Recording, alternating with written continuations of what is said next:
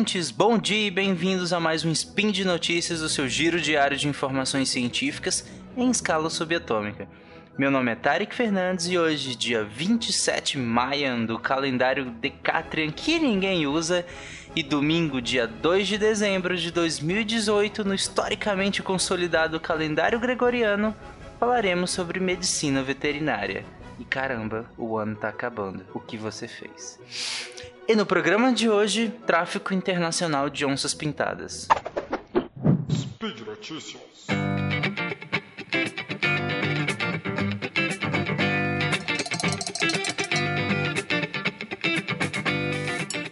Dentes de onça pintada encontrados com viajantes de saída. Essa foi a manchete num site de notícias no Suriname no início de 2018 e essas pessoas teriam sido presas e multadas por porte de dentes, mas segundo informações do representante do Ministério do Planejamento, Terras e Gestão de Florestas, os três chineses não foram multados e seguiram viagem normalmente. Isso mostrou inicialmente que poderia haver uma rede de tráfico internacional de onças pintadas, né, com animais sendo mortos tanto por encomenda ou, ou circunstancialmente, transformados em joias e produtos medicinais contrabandeados do Suriname em bagagens de mão, né, em voos comerciais no caso. Mas esse problema ele começou a ganhar destaque pela primeira vez quando a WWF das Guianas publicou um relatório em 2010 eh, descrevendo esse mercado, esse possível mercado, né?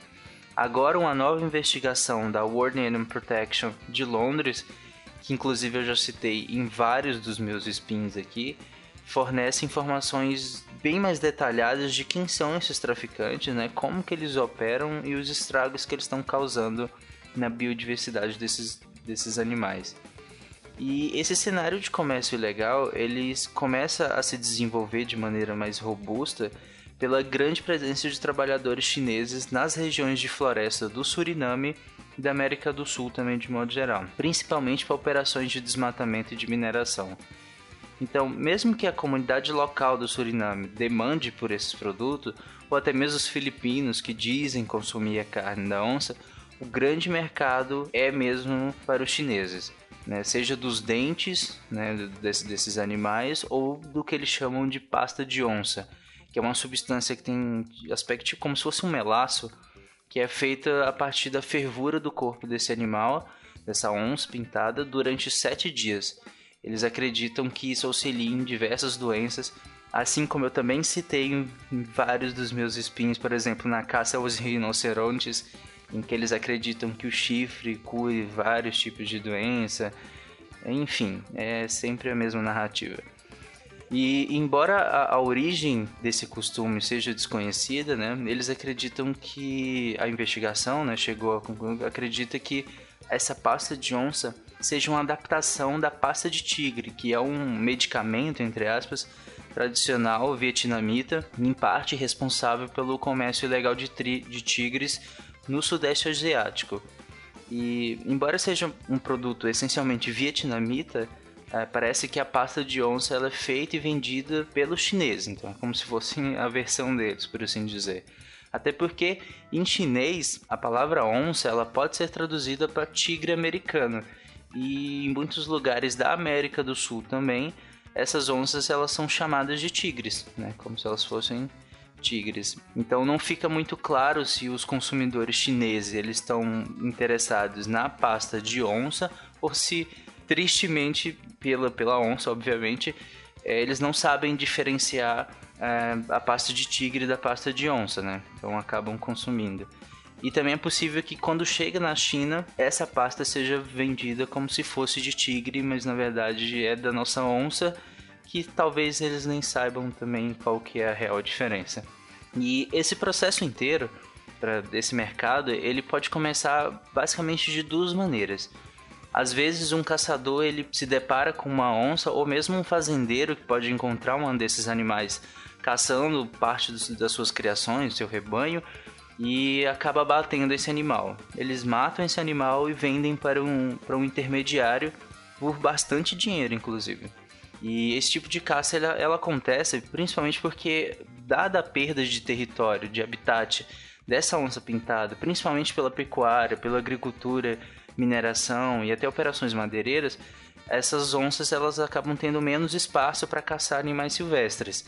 Então elas vão chegando cada vez mais perto de criações, porque pensa, a onça, ela tem um comportamento, óbvio, ela caça animais silvestres, ela tem um comportamento de caça natural, mas se esse habitat começa a ficar muito degradado, esses animais começam a ter dificuldade em achar esses animais silvestres para caçar.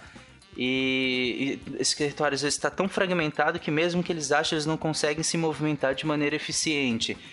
Enquanto que ali perto tem um local onde tem vários animais também de, de, que podem ser caçados, mas que ficam todos parados no lugar praticamente. Ou seja, é uma presa muito fácil, por exemplo, um rebanho de gado né? Que é, é realmente é um, é, é um paraíso de caça para esses animais. Não é o ideal, óbvio, mas para eles que estão com a região extremamente fragmentada, é uma oportunidade de caça mais fácil e que é o que tem a dispor também. O problema é que elas vão chegando perto de áreas cada vez mais habitadas por pessoas, né? Porque esse, esses animais de criação, eles estão sendo criados por pessoas, então essas onças vão cada vez chegando mais perto. Além dessa forma oportunista de caça, né, circunstancial, é, há também a caça por encomenda, que é o que acontece quando alguém da, da região da capital do, do Suriname decide que quer uma onça pintada dessa, né? É, comercializar esse animal, então ele espalha para os seus contatos nas áreas rurais que ele está interessado em comprar. Às vezes, inclusive, anuncia na, em redes sociais, mídias sociais ou por telefone. E o pior é que um animal desses pode valer mais do que muitos dos moradores rurais ganham em um mês. Então, é, nesse lado financeiro é, é complicado para as autoridades lidarem com isso, porque um animal realmente vale muito dinheiro.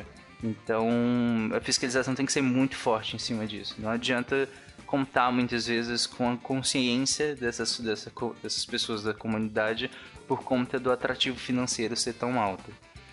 E de acordo com, com a investigação, pode ser é, nessa caça acaba sendo necessário atirar várias vezes no, numa onça dessa. É um animal grande, né? Um animal com muita resistência. Então, às vezes eles acabam tendo que atirar várias vezes e perseguindo esse animal ferido pela floresta, né? É, até que eles consigam chegar mais perto desse animal quando ele já está abatido, já pelo, por conta dos ferimentos, né? E matar esse animal de fato. Então é um sofrimento enorme para o animal. Porque ele, ele é machucado e tem que tenta fugir, tenta fugir até ele não aguentar mais e é assim, e aí sim ser abatido. E caso tenha um filhote perto desse animal, ele ou é deixado lá sozinho, que dado que o cuidado parental aqui é grande, pode significar a morte desse filhote, dependendo da idade dele, ou ele é vendido no comércio legal de animais de estimação, né? Que também é horrível. Né? E, e, no Suriname, o interessante é que matar, transportar, comprar, vender ou até mesmo possuir uma dessas espécies, como a onça pintada, que é uma espécie protegida por lei lá, é, é punível com multa de até 134 mil dólares ou 6 anos de prisão. Então, levar o corpo do animal para a capital, onde ele vai ser processado, né, saindo dessas, dessas zonas rurais para até chegar à capital, envolve uma série de, de, transferências, uma série de coisas a, a ser feita para que não, não caia na, na, nas ações policiais. Então eles vão trocando de veículos, eles se escondem em alguns lugares, eles mantêm esse animal sempre em movimento, sempre trocando de um lugar para o outro para que dificulte as ações policiais. E quando a onça finalmente chega na capital, ela normalmente é mantida numa propriedade chinesa, porque com certeza será menos provável que esses estabelecimentos sejam investigados pela polícia, uma vez que a comunidade chinesa exerce uma influência enorme é, na, na, sociedade do Suriname, então ela controla vários estabelecimentos. Só para vocês terem noção, na capital praticamente todos os supermercados são de chineses. É, então, eles significam um impacto bem grande para a economia do Suriname. E aí, por isso, eles acabam tendo, eles acabam tendo alguns privilégios né, na, dentro dessa, da sociedade do Suriname, é, mesmo diante da, dessa atrocidade que eles cometem. A partir do, do, do momento que a onça chega lá e vai ser processada, ela é cozida até se tornar aquela pasta que eu comentei é colocada em pequenos recipientes, embalagenzinhas e são transportadas em bagagens de mão né? Algumas vezes acompanhada pelo que eles chamam de bálsamo de tigre, que é uma pomada que tem um cheiro bem forte, que é usado geralmente por atletas para aliviar a dor muscular. É... E esse bálsamo de tigre ele tem um, um odor tão forte que é, às vezes pode confundir os cães farejadores no aer... nos aeroportos.